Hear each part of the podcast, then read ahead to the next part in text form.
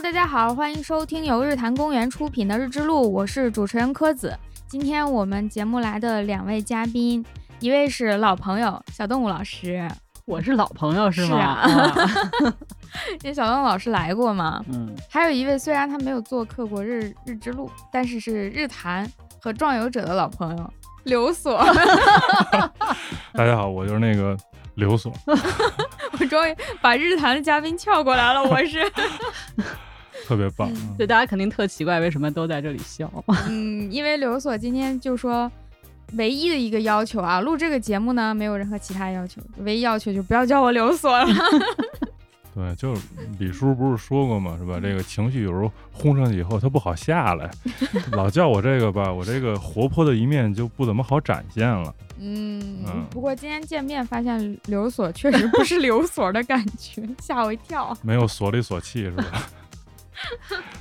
嗯，叫您国老吧。嗯，行，虽说我不姓张，但我愿意被叫国老。嗯已经开始 了，已经开始讲笑话了。嗯叫国老，大家就记得这个事儿吧啊，就是国老嗯就是刘所，刘所就是国老，嗯，不嗯记得也没事儿。反正今天嘉宾是国老，嗯，不 重哦要。嗯，但是您得介绍一下您的工作单位了，就是介绍一下工作内容，工作内容嗯，。我们是做这个北京老城区文物保护工作的，嗯主要是做可移动文物跟不可移动文物。这听着就是刘所。确实，啊 嗯对，我我得介绍一下，这是一摇滚青年，啊，嗯，对然后摇着北来的。京讲笑话， 北京讲笑话十级选手，所以为什么是国老？今天他不是刘所那面儿， 嗯，大家嗯听到可能会觉得，嗯，之前不是这样的，不是挺严肃的吗？嗯，我是来来查这期严肃节目的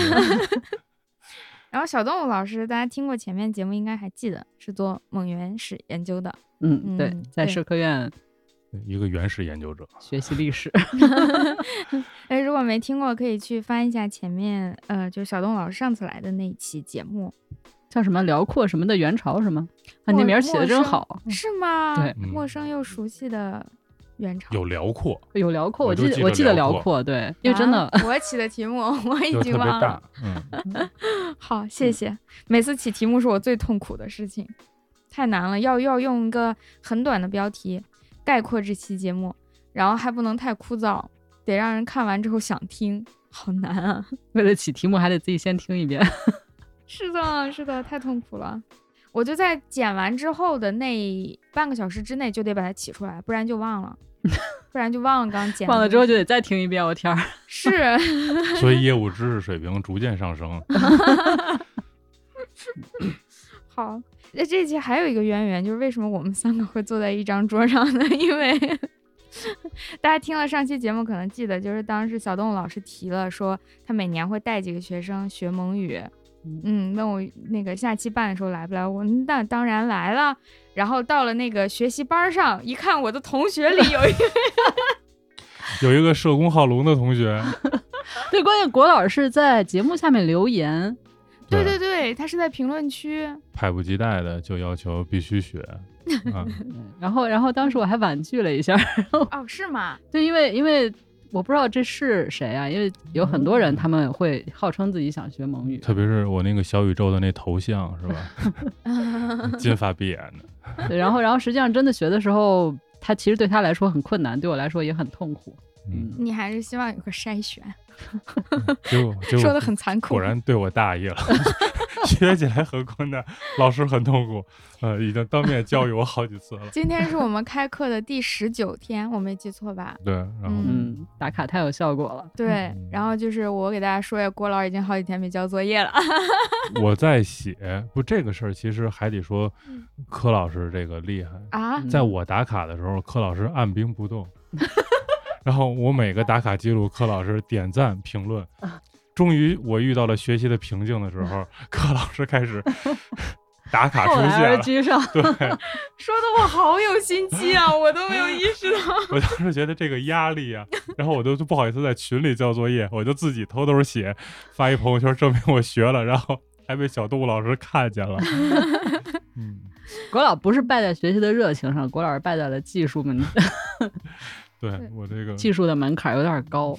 还好吧，不是装软件吗？已经装上了呀。对人家 五分钟嘛，嗯我一个多钟头嘛，还是彭总帮着装的。 对，彭总那天嗯，就是我感觉他可能丧失了前大半条羊腿，就在那儿装软件了。彭哦总是我们的一个好朋友，别人都在吃，他在给你 装软件儿。 对，然后我也在吃，嗯对，当时国老把手机给了我，然后我一看，我说我不会，然后嗯，转身就交给了彭总，然后国老就开始切肉，我也然后你们师生二人就在那里吃，然后人家在那里装软件。 我我我们以实际行动证明我们热爱蒙古 文化，吃了个羊腿，嗯我看到你们的照片，我好羡慕呀！ 这个学习班儿我为什么不在呢？关键后来就是新某文的还是没装上，对吧？然后对就只只有那老某文装。后来彭总在群里边发了可能七八条特别复杂的，看起来就是一下就晕了的那种安装步骤，郭老好可能也哦 没学所以我会我。当时有一个名言，就是我嗯但凡会这些，我就不学文科了。哦，是安卓这么难装啊？苹果嗯我也的不它太自明带白键盘，好像是，反正我那个手机就特别难，我自己在家就捣鼓了半天。方便说品牌吗？大家避一下 雷。苹果之外的，砰。 嗯，因为我觉得好简单，苹果是吧？它自对带苹果很容易，因为在那个 App Store 里就有。对然老后本文的下载，新本文它就在键盘里选就可以了。对，但是安卓的应用商店里就没有，然后就得去网上到处找，然后找到之后下载不下来， 然后下载完了之后又很难切换，当时彭总已经崩溃了，然后我觉得大家听到这儿也快崩 溃了，就是仨人你们在在说说啥 什么？ 老猛文、新猛文，哎对，要不要介绍介一绍下一啊？下，对，对嗯正那好小介东绍老一师下，给为介什么我绍一们下学的这么痛苦？我的感觉就是，我像一个老外在同时学简体字和繁体字。嗯，比简体字和繁体字还要稍微复杂一点。哦，对，它不是一一对应的那种关系。对啊，就是它的发音其实是就拼写是不一样的。嗯，请介绍一下蒙语，我们这个速成班儿到底都在学些啥？哎呀，说来话长。 哎，你们要不然先说一下你们是为什么想学蒙文？你们本来想的时候想学老蒙文，对吧？嗯，对我们以为蒙文就是那个东西，嗯，然后你们心目中的蒙蒙文，其实就是平常去内蒙古的时候看见的那个牌子上的竖着写的那种。对，对，就是撇捺撇捺撇捺圈儿嗯圈儿圈儿的那个。 对，但是如果你们去蒙古国的话，看到的标牌其实都是西蒙文的，就是西里尔字母的那种啊，给大家解释一下，就是你们看到类似于俄语的那个字母的那个，啊。对，会比俄语多两个字母，但这个不重要。总之嗯就是那一套系统。嗯，蒙古国用的是这这一套，叫做西蒙文或者嗯叫做西里尔字的蒙文。为什么我们要学这个东西呢？它有两个原因。啊，第一是我们要学老蒙文的话，其实没有什么特别好的教材哦，啊，因为我给你们推荐的那个就是阿迪制造的那嗯个视视频频，它前面的字母讲的还是可以的。嗯虽然你们学的过程中也发现有很多不统一的地方，嗯但是后面其实基本就是在讲单词或者常用语，就是那种这句话怎么说，那句话怎么说，它是不讲语法的。嗯，因为实际上我们也知道，如果要给别人讲语言的话，你需要一个专门的系统，就是需要有一个培训。比如说，我们如果直接去给外国人讲汉语，其实你不知道怎么讲，对吧对，对，你说我教你汉语，那你也只能教他说这个怎么说，那个怎么说，嗯，你没有办法给他总结出来一整套，就是按步骤的、循序渐进的、带练习的啊、对，然后有一套语法系统的这个东西，你必须得经过一个对外汉语培训，才有可嗯能会、会教。所以老蒙文的话，其实现在我们需要学老蒙文的人，基本就是蒙古族的蒙校生。他们上蒙校的话，他们会用蒙语来学，但是他们学的蒙语其实他们的母语，他们在家的时候就这么说。然后像学、哦上学的时候也就这么学，他们其实是按照母语来学的，这个跟学外语它是两回事儿。是的，如果让你们按照母语的方式来学，其实你们是没有办法投入那么多时间和练习的这个精力的。所以我们得按照学外语的方式来学蒙语。可是我们国内的教材没有那种像学外语的方式的老蒙文教材。我在研究生，就硕士研究生的时候学蒙语用的那个教材是一个汉族的老师编的，嗯，叫做《蒙文出城》。然后他当时编那个蒙语教材，就是针对那种要学外语的这种汉族的或者是其他民族的这种学生来编写，但那教材有点太老了，它没有音频，然后也没有这个就是练习题啊什么这些都没有，所以我觉得还是比较新一点的教材，我们现在用的这个北大出的这个这个教材比较好。这教材它就是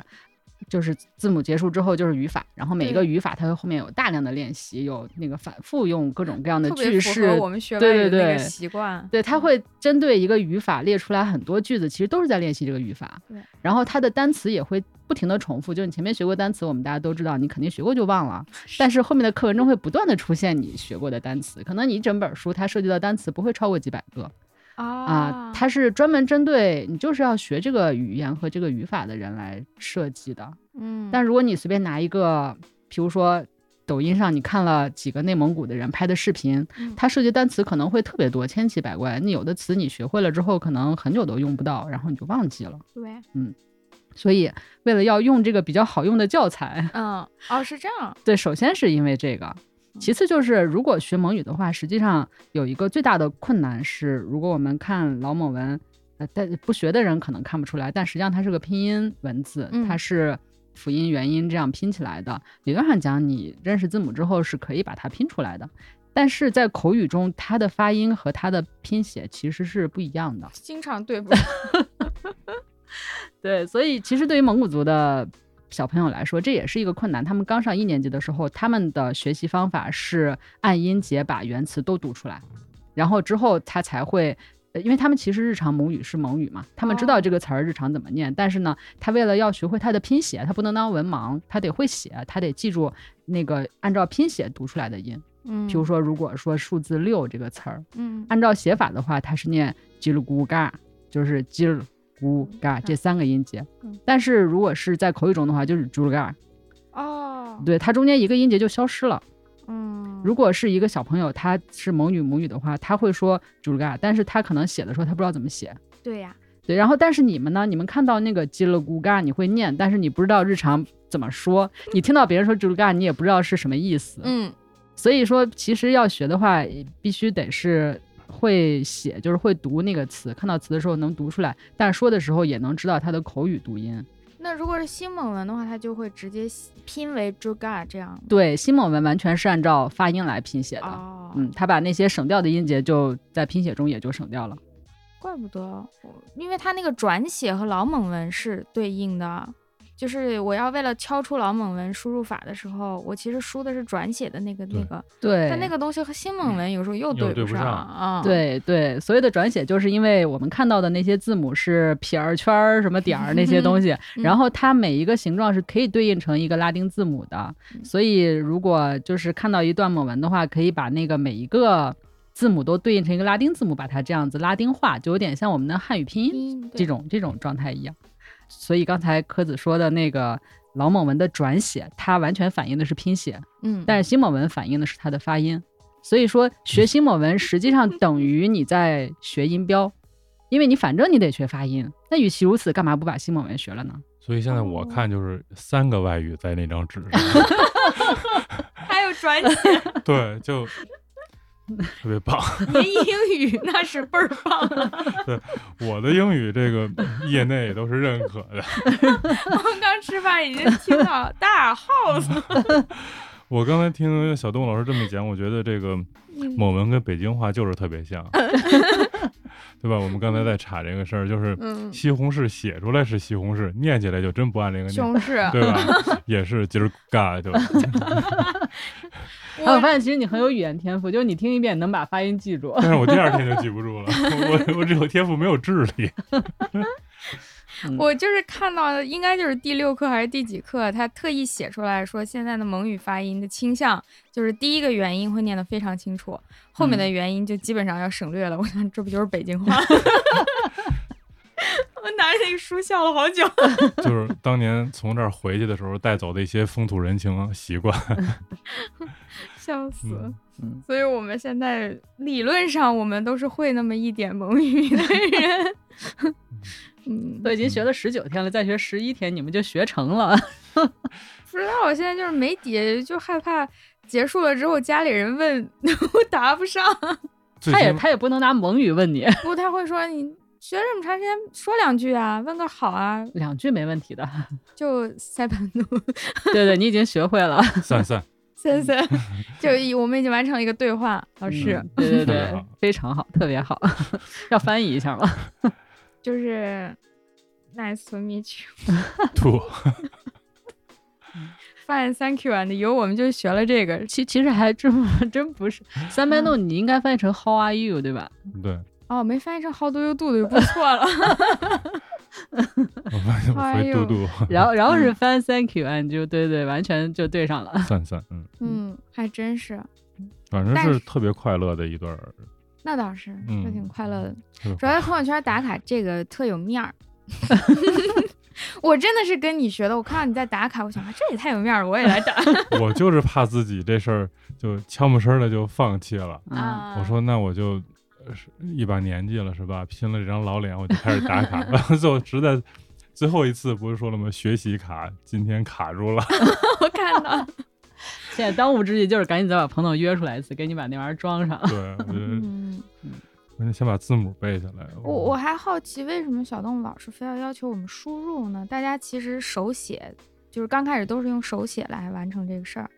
为什么从时刻左右你会要求我们用输入来完成？因为实际上我之前速成的时候，到了第十课，因为第十课的课文会突然变得特别长，我不知道你们有没有看，就是他因为开始学语法了，他会先来好几段句型，然后再来对话，然后之后是课文。嗯，然后我当时速成的时候，会让学生们分任务，每个人都拿一段回去之后，把它写成老某文，因为我们其实是要学老某文的。我们某原始的话要去看那个某文的文献，所以学习某文对我们来说，只是在学习过程中的一个辅助作用。哦，所以他必须要学会老某文，我要让他拿着那个课文把它转写成老某文，然后发给我，我修改完了之后贴在一起，然后大家上课的时候念和翻译。哦，如果哦他是手写的话，我就没办法把它改完了之后贴在一起。 原来是这样，对， 一个历史遗留问题，对对，对，其实现在我已经有所有课文的老某文了，但是嗯，我就习惯性的要求大家还是输入，嗯。一输入我就会发现，嗯，我其实不太会它。输入就意味着你得知道它怎么，就是老蒙文那个拼法、那个转写，就得嗯会它，嗯，那个就不能错，一错就就输不出来了。对，就是嗯其实你写的时候，有时候大家会画，嗯啊是吧？是我对就是在画，我其实不懂，但我能 写对，就是嗯这就是为什么我之前打卡那么， 啊。 就是那顺利对那个时候你会觉得啊，这个字母我大概看了几遍，我知道怎么写，对，嗯然后你听着那个音频，你也能跟着念，然后你也反应不出来，其实就是你你念了很长这一段儿的时候，你有可能对不上每一个音到底跟谁是那么严丝合缝地对的。啊，对对对嗯然后等到你要输入的时候，你就得一个不能差的严丝合缝的对上，对，你会发现啊，对，其实你经过输入之后，你会意识到它其实是一些字母，哦，这对个某一个某一个牙它是一个字母，某两个牙又是一个字母这样。嗯但如果你只是画画儿的话，你可能不一定能意识到哪里是字母。 我现在倒是画的越来越熟练了，对， 今天咱还在说，但是这个写这个老蒙文，我觉得真的特治愈，就是你会沉浸其中，有一种艺术家的感觉 对，对对，就是行创作。一些牙牙，一些撇儿，一些画儿，小圈圈，就是盯着电脑屏幕，一二三四五个牙，好，然后开始一二三四五，对，这都是蒙语的名字。实际上就是它在蒙语中那个长的和短的就叫短牙和长牙，然嗯后那个圆的那个圈圈叫肚子，然后右边的那个叫哦辫子。我以为阿迪是为了让我们好理解它没有，这就是蒙语的名字直译过来的。哦，哦哦，所以在蒙语当中，他们就管这个叫牙和对肚子，，对，辫子是拉了和摸摸的，对，哦那嗯，明白了。国老，国老，嗯，点了点头，欣慰的点了点头，嗯，似乎又听懂了一些，就突然感觉线下课还是还突是飞得猛进，欣是赏吧？？是的，网课确实还是有一点儿， 也挺好，也挺好呃，网课不错啊，对是，是顺应时代发展。嗯，这个觉 悟 太到位了。嗯聊蒙语聊了这么久，嗯，可见我们多热爱啊！没学明白，但是我可能下一期如果再开班，我还想再学一次。我现在已经预感到我这次学不明白了。我我就是我我没好意思问，就是我嗯脸皮儿比较薄， 是不是？就是我没学会可以不出那个群，等到 明年周而复始。 你们可能没有注意到，其实这次速成里面有好几个都是重新回炉的。 哦，对，我没注意回炉，倒是注意到很多人应该以前学过是吧？那对群里有很多人他已经会了，还在那儿留着。对，包括其中有的是就是我的同门，然后以前可能就真真的跟那个蒙语母语的老师学过一学期那种情况的。哦、然后，但是他如果长时间不用的话，还是会忘，然后对可能会，对我我现在就觉得，因为我我其实是一个没有什么语言天赋的人，天哪， 你会我我知道这你们会反驳我，但是可不嘛，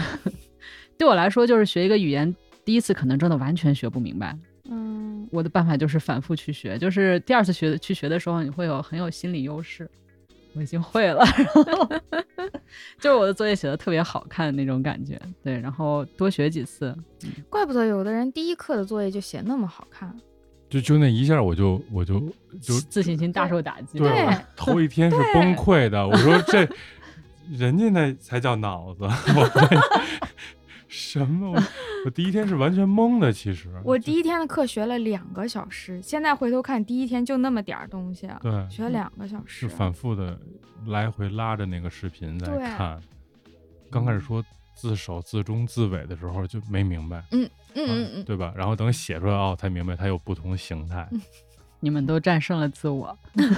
当时其实已经想放弃，就是就是 不好意思，觉得我也刚来。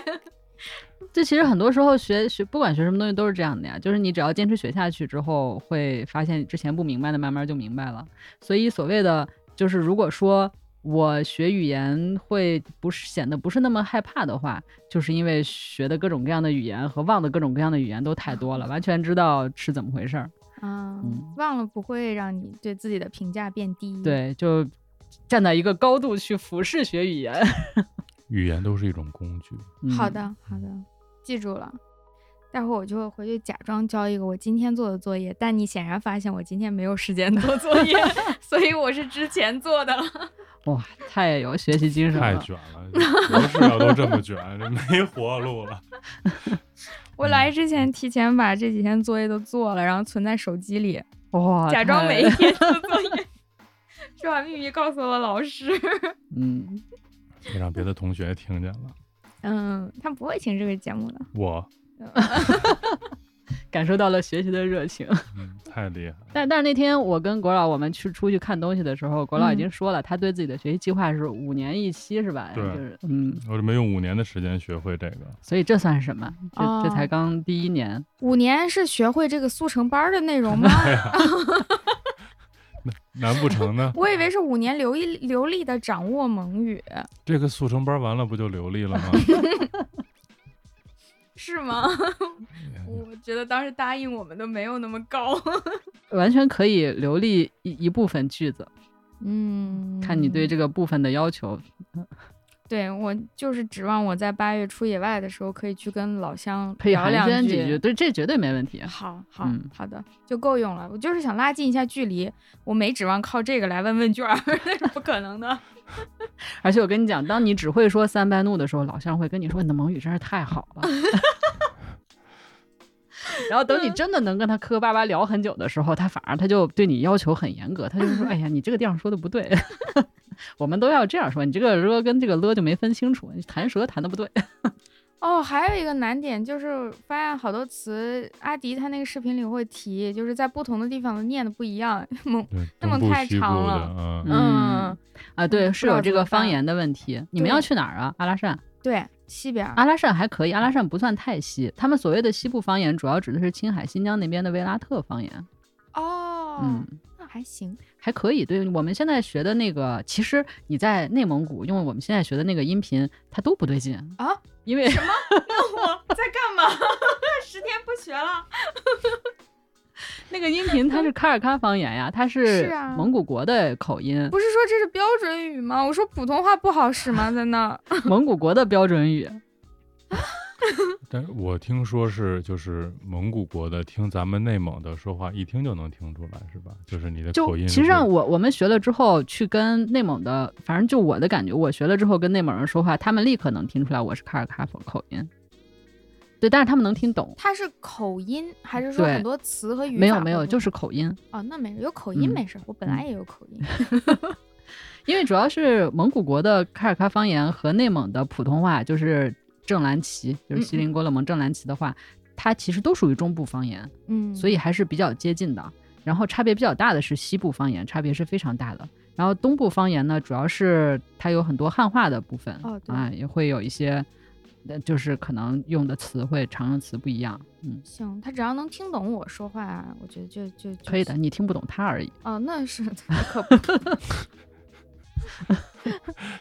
哎，但很有意思，就是因为我们不是学外语都会学他们的那个标准发音嘛。嗯我之前去韩国，就是我上学那个地方在最南边，嗯但是我们上课肯定是学的标准语，嗯，当我把我学的那部分说的很流利，我去跟那儿的老头儿老太太聊天，他们问我你是不是首尔来的， 就把我当首都人。嗯，其实蒙语还不错了。你想，你最起码学的那个嗯地方是在一个地方在用的，就是最起码是那块儿的日常话。嗯对，但是你要学阿拉伯语，那就没有任何一个地方在用标准语，哦，嗯，只有新闻在用或者念古兰经的时候在用。哇不学了吧这个我这个我就学不了了。我这五年 就已经五年规划已经有了。对嗯，学语言还是挺有意思的，反正这个班儿，反正我觉得挺好的。嗯哦那，我觉得学语言很治愈，啊很解压。哦，确实，写的时候最起码真的解压。嗯，我那不还拿毛笔自己写，写完以后又感觉自己嘿特酷。特棒，啊就是自己写毛笔字没从来没写的这么好看 过。啊，因为你看不懂，你也不知道它怎么样写出来是最好看的呀。哎，你是不是可以去做点符什么的？服？就是那个黄纸上面儿画完了那个符符 啊，符 符文、符号、对符对咒，对对 对对，我觉得你看过那个道士画我的，嗯看那对对个，对嗯我看过那个，就是一个大闹天宫似的那个，一笔下来啊啊，对是？吧？蒙文的是不是写那个特别有优势？我感觉，那啊我直接写一匾不更有是吧？ 那都得挂在国 宝上。哎满蒙对照的，嗯，我们聊学母语聊半小时，这样挺好玩的。这是我最近最开心的一件事儿对。嗯，每天就盼着那一个多小时、两个小时干一下这个。真的真的学语言，我我你们可能暂时还没有这样的感觉，当你学多了之后，你会觉得自己在玩物丧志，就是因为太好玩了，就老想学语言，然后我不能再这样下去了，语言学这么多，天天都在 玩儿，我现在有一点儿，就是晚上我其实应该写论文， 但是我在那里学蒙语，还显得自己很忙的样子。 嗯其实工作毫无进展。关键这个事儿它显得还像个正事儿一是样，啊对，哎，而这且个话是关键， 就是在家显得自己特别。就我这个猛文打卡的这个点赞是嗯我这个朋朋友圈里点赞的频率最高的啊！一下我这个人设就从那个 立起一来下了，咔嚓就扭转过来 了，啊四有青年的人设就立起来了。嗯，刚开始对我朋友看到我那朋友圈都说：“哇，你这是在学啥？”很多人都会问，是吧？嗯好多对平常不太聊天的人都会特地来评论：“你这学的什么呀？好厉害啊！这么大年纪了还在学东西。”大家会觉得外语我肯定是要有一个什么用，我才去嗯学它，非得干个啥？就问我说：“你怎么了？你要去那上班儿觉得自己一下特积极、特进取哈、然后一是啊下就纯洁和高尚了。？”哦，我之前也看过一个说法，说一个中年人如果突然开始学英语，这个人心里可能有点动向。我说我现在就差不多吧，这不是英语。那你的动向指向性还挺明确的， 地域范围很准。嗯， 还是主要是想就是正好这不科目二吗？在这儿学一学，科目三就是去内蒙去试一试， 正好能用上，希望吧。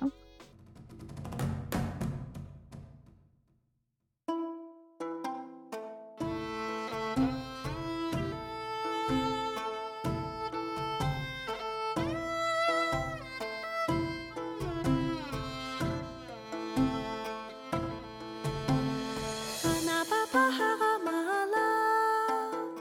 撒下他的恰恰呀啦，一年贝贝嘿给美嘞，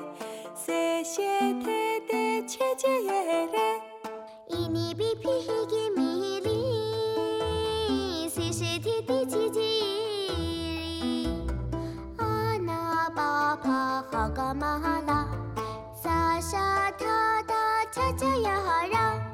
我努不破火火摩罗，嗦小偷偷悄悄哟啦，哦那婆婆和个妈的，嗦小他的悄悄哟啦。 ono bu pu pu gu mo mo du su shu tu tu chu chu yu yu cha ta drek san che ji den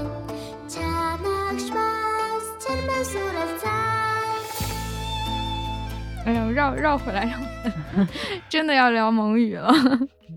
嗯，想问一下国老，这这期因为国老之前没录，我还挺好奇的。最好奇一个问题就是，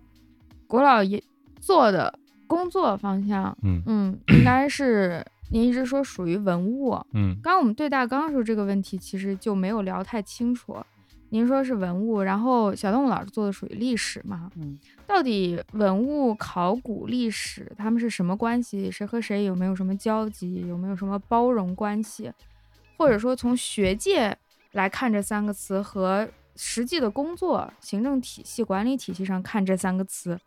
又有啥不一样？我们越聊是越发现跟想象的不一样。嗯，嗯，学界是不是小动物老师来？啊国老先来， 就是因为我不是一个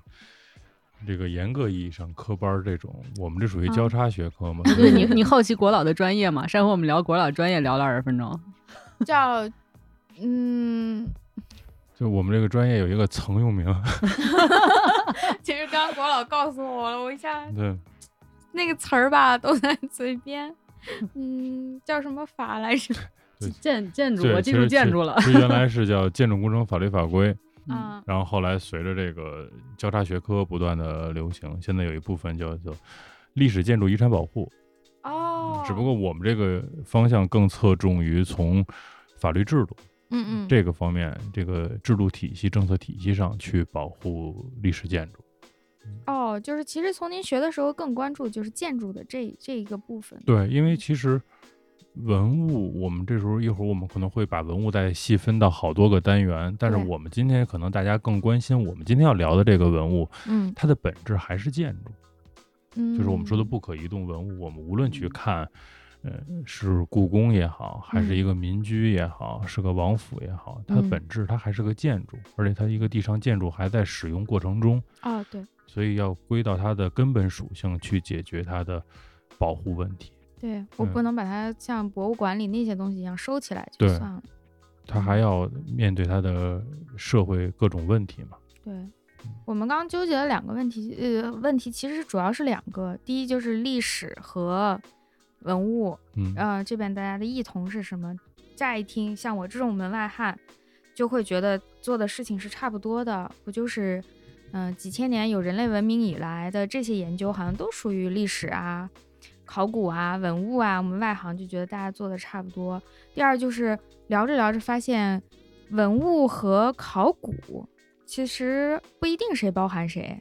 要看你的视角是什么样，文物大还是考古大不好说。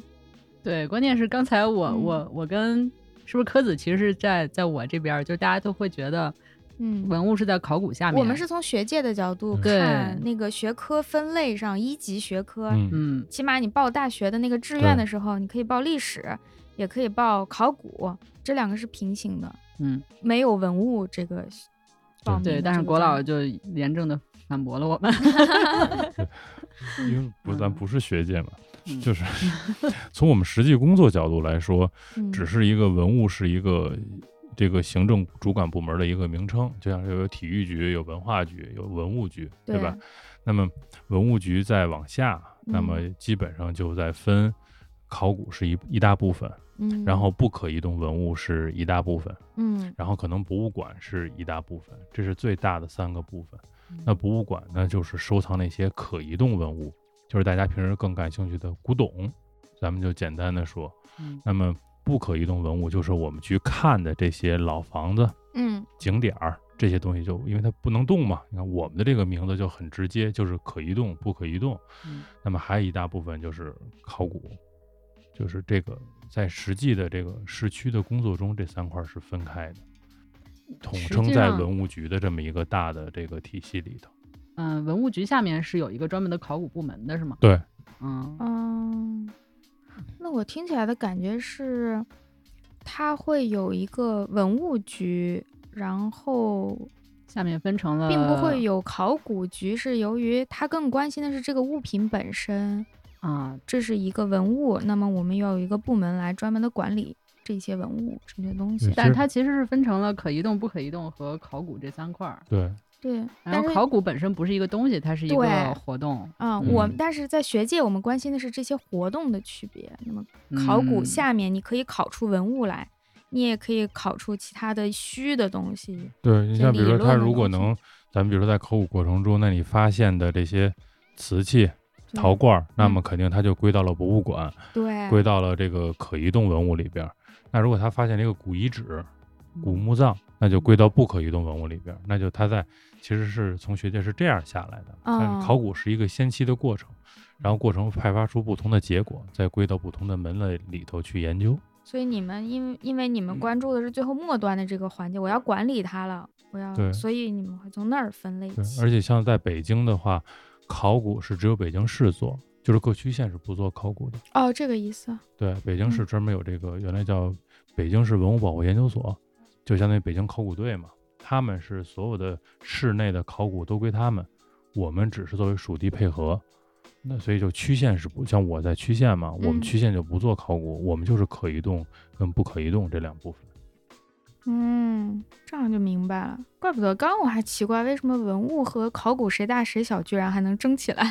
嗯，不是一个系统。对，大家的视角不一样，关心的对，你知道他说有文物局的时候，我立刻想，嗯，对，并没有历史局，也没有是也没有考古局，对。如果有一个历史局的话，它其实该管什么这个事儿很难说，没什分么不可清。管的。对对，他只是在社科院下面有历史所和考古所。对，它作为一个所，可以好像提到一个局的话，到底多大范围放到历史局里， 历史局干什么呢？有点怪。 嗯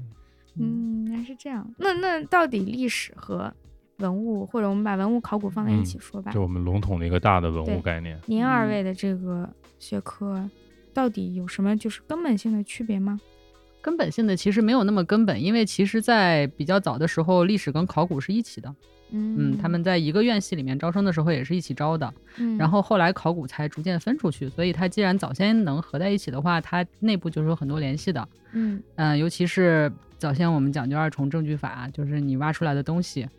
譬如说甲骨啊，或者是你看到的一些造像这样的一些可见的这些证据和你的文文字的证据，这两者之间如果能够互相印证，这是最好的。嗯啊，那如果你要有二重证据法的话，那肯定得把考古的东西要包含进来，否则怎么二重呢？对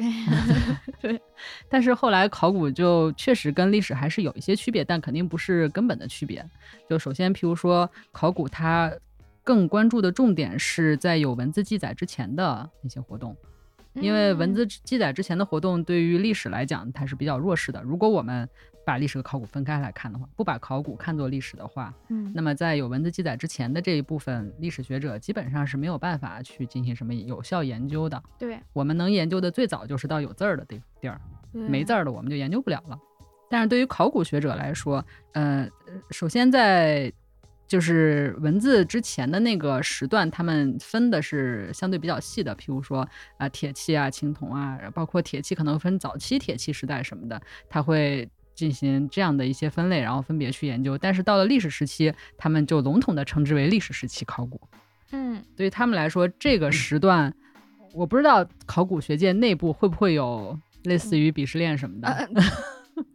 但是我呃嗯感觉嗯，有志向的考古学者都更愿意做早，不能这么说，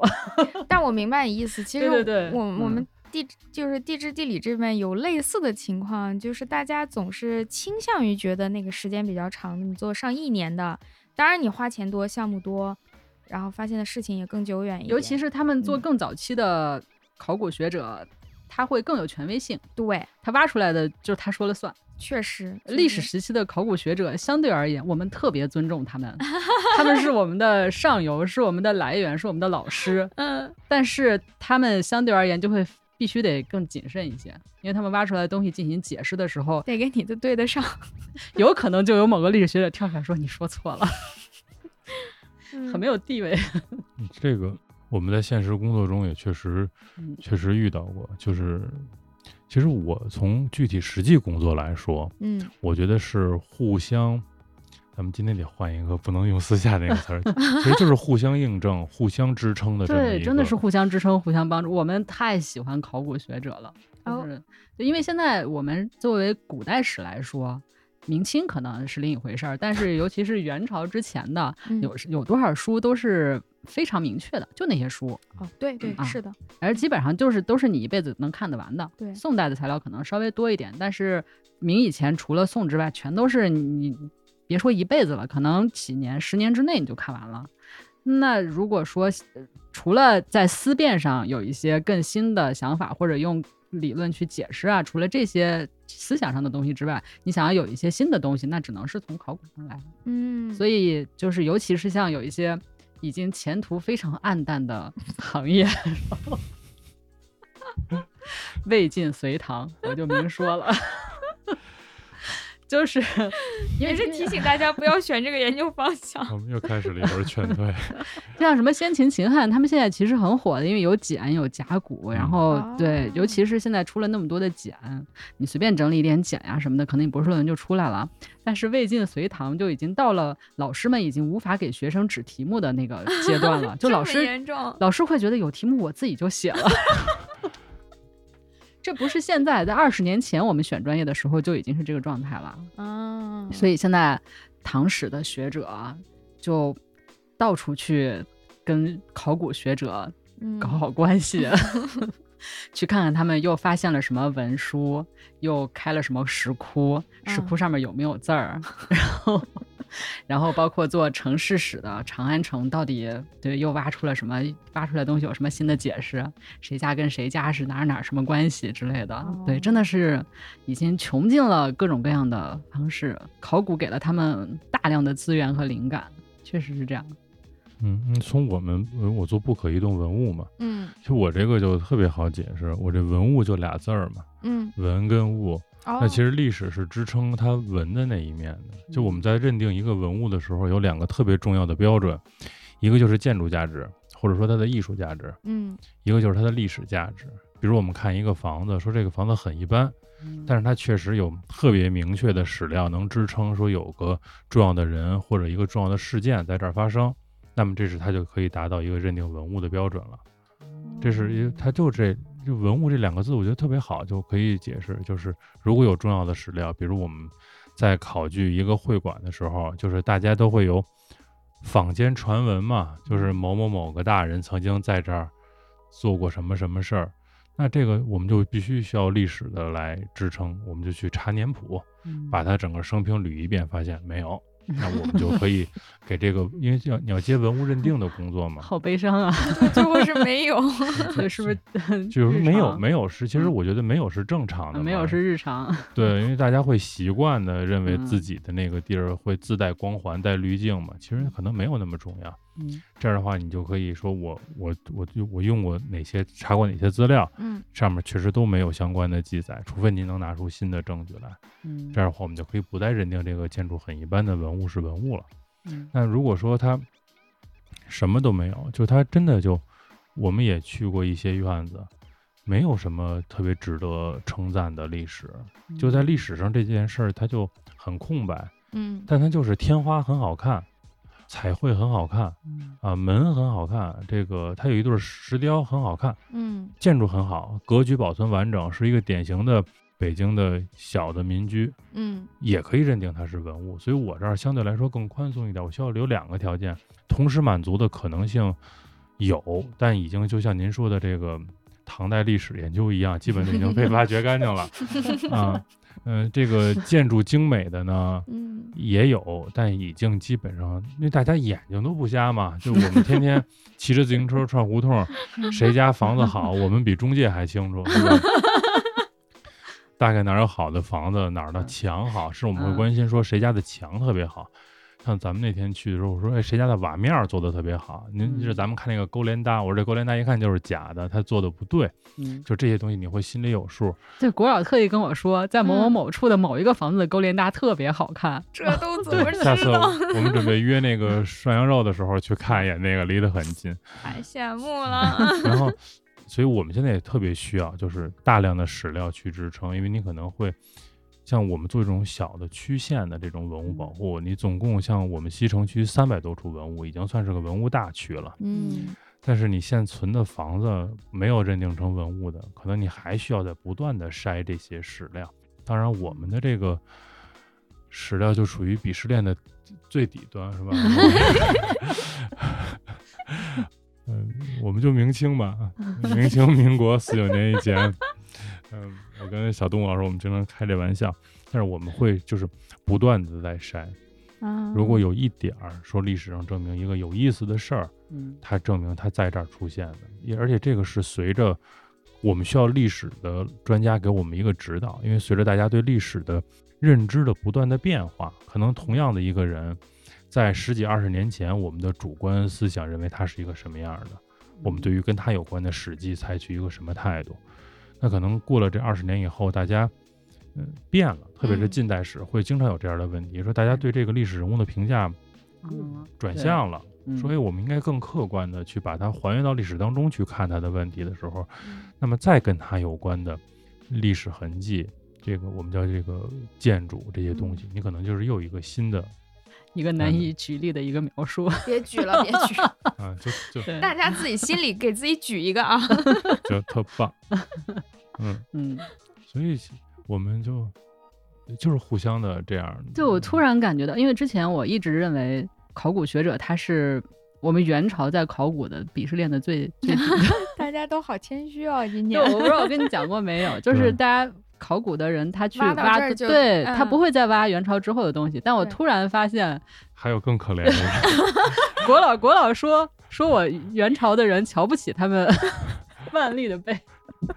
我们对，就是在元朝之后的东西还是有人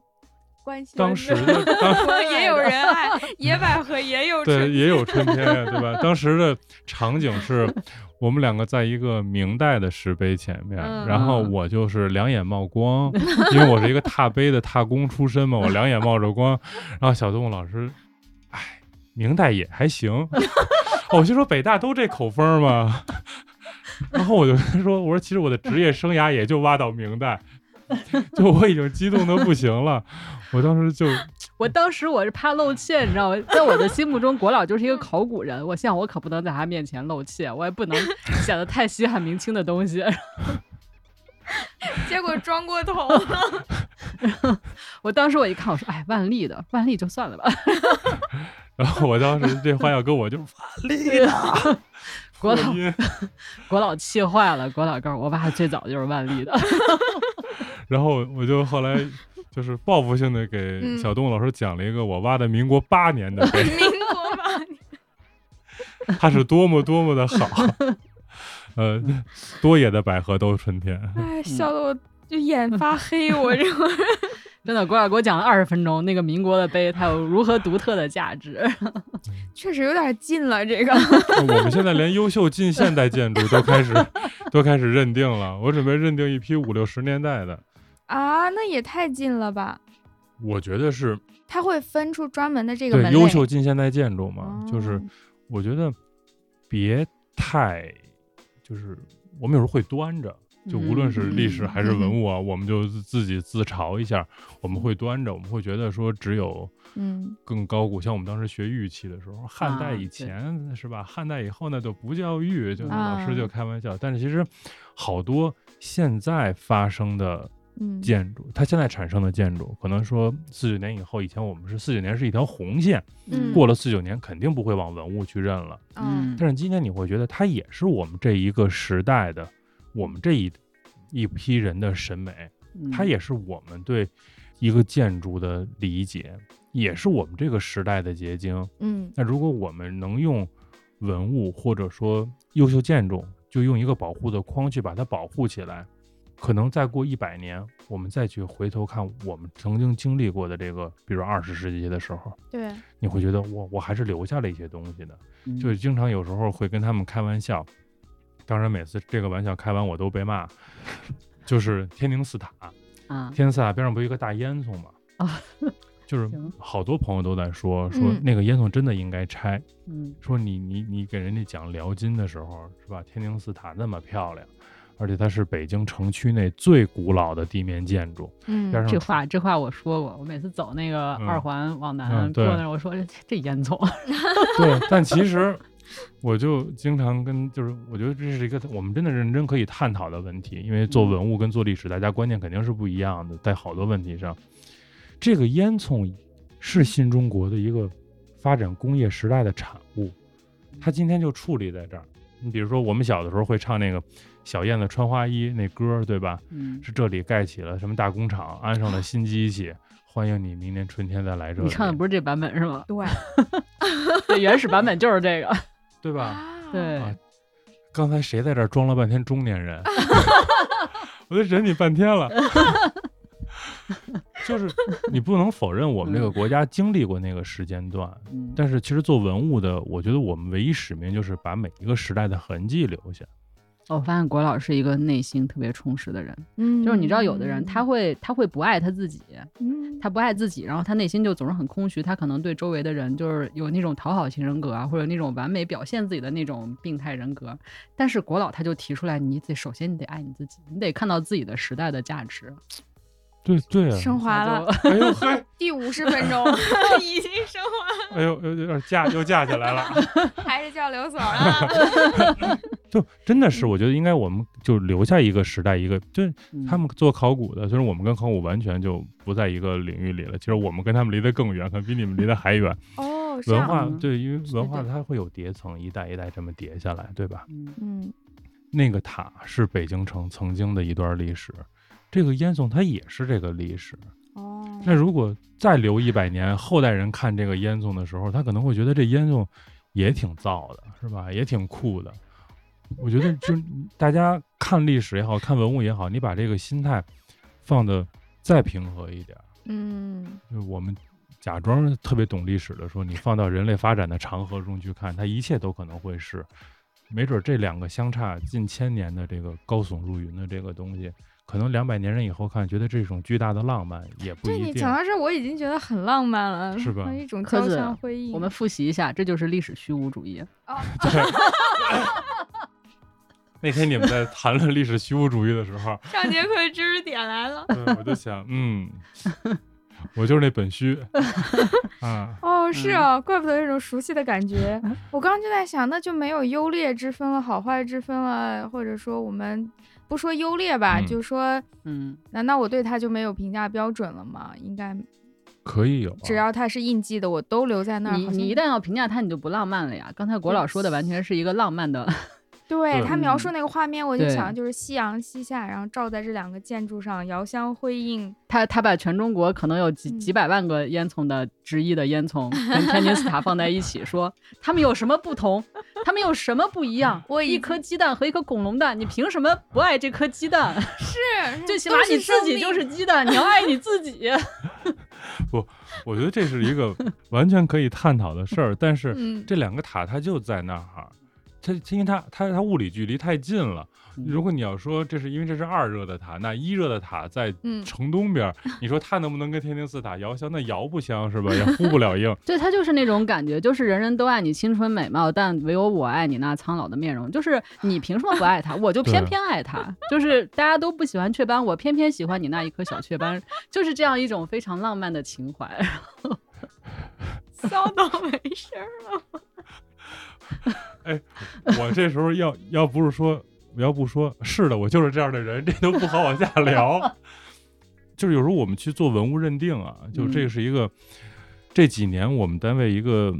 新的一个工作任内容，就是我们要区县开始接收文物认定这项工作。就是你会真的接触到一些人，他跟这个文物本身没有任何利害关系，嗯他就提出来了，说这个地方曾经有过一个什么什么事情，或者这儿曾经是做什么用的，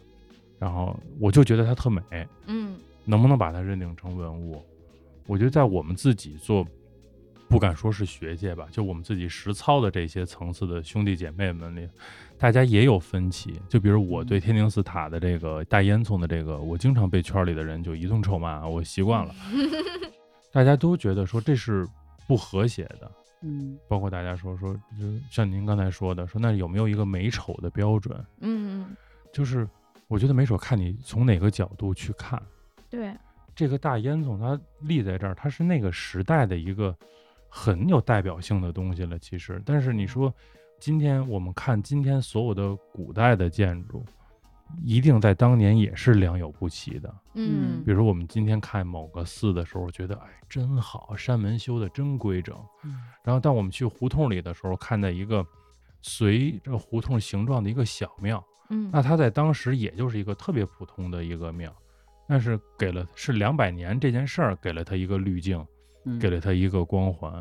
然对后哎，它在那儿存在了。那今天我就说，有时候跟他们开玩笑，我们经常会辩论这个事儿嘛。我说为什么我们不能放这个塔一条生，就这个烟囱一条 生路？它真的就跟一个塔，两个人就那么一个瘦高，一个又高又胖，就就站在那儿，它是两个文明时代的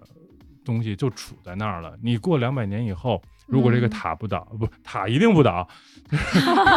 如果这个烟囱不倒，嗯 就它真在那儿的时候，我们现在没法预计两百年以后人的审美，但没准它真的是一个我我就是历史虚无主义的说，我觉得它是一个挺浪漫的东西。你知道吗？作为一个浪漫的历史学家，他应该是这样的态度：嗯，就是我把文物的标志，我把要保护的所有的一切资源，我把天上的荣誉全都交给天宁寺塔，但是我自己跟烟囱共存亡。哇对哇，我对爱烟囱，我把荣誉给天宁寺塔。 对，我觉得就是你任何一个赞美对这个天宁寺塔都没问题，但是嗯如果就我个人来说，我我会在一切场合去呼吁，我觉得那个烟囱真的可以不动，就让它在那儿就挺好的了。因为爱爱烟囱就是爱我们自己，谁还不是个烟囱？ 太摇滚了。嗯，嗯，我我想到也是，但是这个烟囱本身，其实你刚刚讲的过程中也体现出了它不是一个普通的烟囱，它的它这就算是个位置普，通的烟囱，你就更应该爱它了。哦你爱的就是这个普通的烟 囱。嗯并不因为它普不普通就不爱它。嗯，但它是第二热力厂嘛，那是北京嗯市城市发展的一个重要标志嘛。我们对，有它了还一热是有了一定意义的。对啊我不能说因为烟囱可能有这个这个烟囱浪漫，那我要保留所有烟囱，对包括塔嗯也是，这么多的塔在历史的长河中也倒下了，也消失了。对，嗯最终留下的这几个，我就要是保护你做文物，物的时候，也不是所有的老房子都要保护，对它城市一定是在发展。我只是取了一个点，就这个点，我觉得是一个很好的点，我留在这儿就行了。剩下它给同时期的其他东西没有了，就顺其自然的让它没有掉。不过不现不在其用实纠也有结这样的保留，对吧？对有一些就是现代化内容的博物馆呀，包括有一些标志性的塔呀、工厂呀，其对实像也有首保钢留。对，嗯首钢就留下来嘛，包括对二热，其实整体也都留下了。它现在在也是一个天宁寺文文创园，就是对塔对这个烟囱，大家一 直其实其实对于就是国老这个。就是有的时候浪漫你是没有办法往下深究的。嗯，这个烟囱它因为站在了天宁寺塔的旁 边，浪漫对了，就站在那个地方被无数的人唾骂，然后激起了国老的一腔义愤。但嗯是国老并不会去保护中华大地上的其他几百万根烟 囱。对对对，嗯，哎呀，爱是有限的呀， 嗯只爱个 体。确实，嗯，爱一个具体的烟囱。它是对烟囱，它不是个普通的烟囱，是因为我曾经为它奋斗过嗯。我看到那么多人骂它，我在朋友圈里边为了保卫它而被人骂，我跟烟囱站在了一 起。托斯妥耶夫 果，啊 感动了自 己。呃，一会儿我也哭感动了我一会儿我哭一会儿去啊。 嗯，我们是怎么聊到烟囱的？忘了。就就聊到文物的这个嗯跟历史之间的这个，嗯，对，我还想问个问题，就是刚刚您也提到了可移动文物、不可移动文物，嗯，大体上对于文物是不是就是这两类？那么它们下面有没有更细的分的这种？有啊，就是嗯其实可移动文物跟不可移动文物，就是从业人员来讲，嗯，就是完全是两个不同的领域。哦，区啊别这么大，对，那比如说我们看的房子，房子是可移动文物，呃不，房子是不可移动文物。我想我怎 么我了？浪漫的过了，这又是一个什么新的故事？ 房子是不可移动文物，这这嗯处理一下吧。 不处理，呃，我被自己感动的都已经说不能话了。 就是房子是，比如说我们说一个院子，我嗯们来说一个院子，它肯定是不可移动文物， 嗯对，吧？院子里有石碑，嗯，比如一个咱们去看的那些庙，庙里有石碑，那么这时候的石碑叫做不可移动文物的附属物，是不可移动文物的一部分。对，它是这个不可移动文物的一部分。在我们做不可移动文物的这个监测和登记的时候，它是单体文物之一。比嗯如说咱们去看一个院子，我们说，哎，看院门就是大门什么样？比如我们说它是蛮子门，它是金柱大门、广梁大门，然后我们开始看说两边倒座房，对吧？嗯面阔几间，进深多少？然后进一进院儿，一进院儿正房面阔。进深两侧有没有耳房？两侧厢房几间？嗯是吧？然后它的台阶儿什么样儿，然后它的彩绘什么样儿，完了二进院儿，二进院儿跟一进之间有没有抄手？咱们那天去去实地看过，抄手是就是抄手游游廊廊，哦对，就它这个廊子，因为它有时候会，特别是到通往花园的时候，它会有一个双的或者单的这种抄手游廊，明白了。嗯此此处应参见图一，然后底下附一 图。然后你会你会登记每一座房子，就是它里的嗯每一个建筑，我们叫单体文物，因为院子是一个整体的文物保护单位，明白，它里头每一个是单体文物，那么这个时候古树你是要标出来的。虽说古树是不归文物局管，但你要有记录。嗯，然后剩下它这里头的石碑、刻石都要通通用作单体文物去记录它，这是不可移动文物。但是比如说咱们常去的像宫殿、嗯，衙署，像王府、呃名人故居、寺庙、嗯，嗯会馆，包括什么古遗址、古墓葬、古战场这些所有这些东西，就是大家能想到的历史遗留下来的且不能动的，嗯，都归不可移动文物。古战场也是啊。对，有古没有战什场么我特怎别么有划名的定它呀古战场？对，哎，你们聊沙漠的那期的时候，我就想到一个，我们当时去宁夏嗯，水洞沟的那个遗址它的哪个市啊？银川，哦，我还真不熟。嗯有一个水洞沟遗址，当时我们去去看，它有一个明代的一个古战场，就是那个沙子那种山，完了挖了好多那个隧道似的，有那个小的洞，哦山上，然后可以射箭，有那个暗道。因为我那嗯天是下午，就是我该走了，我从机场打一个车去的，然后出来的时候满天的那个太阳已经快落下来了。那个沙子，那个你知道是那种哇橘红色的，对然后我刚嗯一到那个平台，我觉得有几百只乌鸦就一下就飞起来，那个天又好看，太有画嗯面哇感了。塞！就当时就就就差点儿，鸡皮疙瘩都起来了。对我，就所以你嗯说到古战场，我能想到的就是那第一个就是那个特别美，我特别推荐大家去。哎，古战场是不是也都是比较晚近一点的？太早的古战场是不是？对要已经说没真有说痕古迹战场，了会不会全国都是古战场？对这对，就是全巨国都是鹿墓一 样。巨鹿之战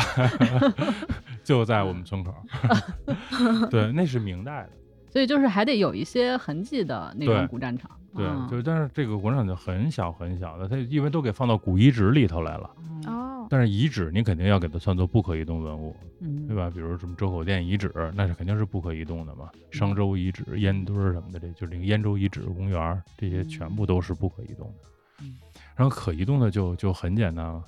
就是是博物馆里大家看的那些，嗯，能漂漂亮亮的，能装走的。装柜子里的。对，所以它的两个，但是还要说一下石碑，嗯如果它原来所在的那个院子不在了，嗯，这个石碑被拉到博物馆了，它就不再是不可移动文物的附属物，而变成了可移动文物。只有它是有变相的，嗯，其他都一般不大会。那这个附属物也是一些不能轻易被拉的东西呗，比如说我这个院落里的桌椅板凳什么都是当时留下的，那这些东西它应该算可移动文物，把它拉走不，那如果这院子里头还有这些您说的，咱就拿故宫举例子，啊。因为只有它还趁桌椅板凳了， 指向性有点明显。 它本身就是博物馆了，故宫本身就是一博物院，那它所有的展陈的陈设就是它的藏品，那肯定是要上不可移动文物账的。但是故宫的房子嗯，肯定就是、呃所有藏品都要上可移动文物的哦账。啊好好捋我顺我了。今对我今天这个嘴，真是 那它的房子肯定就是不可移动文物嘛？对，对，所以它这两者关系是这样的。啊、也并不是说我这个桌椅板凳放里头，我就要都把它算成附属物，也不是那对么算。就没因为就只是说像石碑这种是它不可移动文物门类里边的，明白了，水井井也对应该算附属物。对它的那个景圈儿，嗯，最重要的是景圈儿嘛，它外边对会有一个石头那景圈儿，那就你按石在石勾件儿的登记一栏儿里头，我们都会登景圈儿一个，嗯，石碑两通，刻石四块儿，之后你们要登记下来。所以这两个东嗯西分开这个大类以后，你针对它的研究和保护也都是完全不同的。比如说嗯做真正像做那个可移动 文物保护修复的，好多其实都是学化学的，哦，因为它比如说它青铜器的修复，它嗯瓷器的修复，它可能需要化学的知识更多。嗯但你学这个做不可移动文物修复的好那个保学护的，建筑的，学建筑的、学材料嗯的，就是学这些的，他可能像我们这种就是纯形而上的去保护它，就是形而上的保护是什就么？是这站在那儿告诉他，就你管应该，理咱们应该整整体这么弄， 哦你们记得落 实。对对对，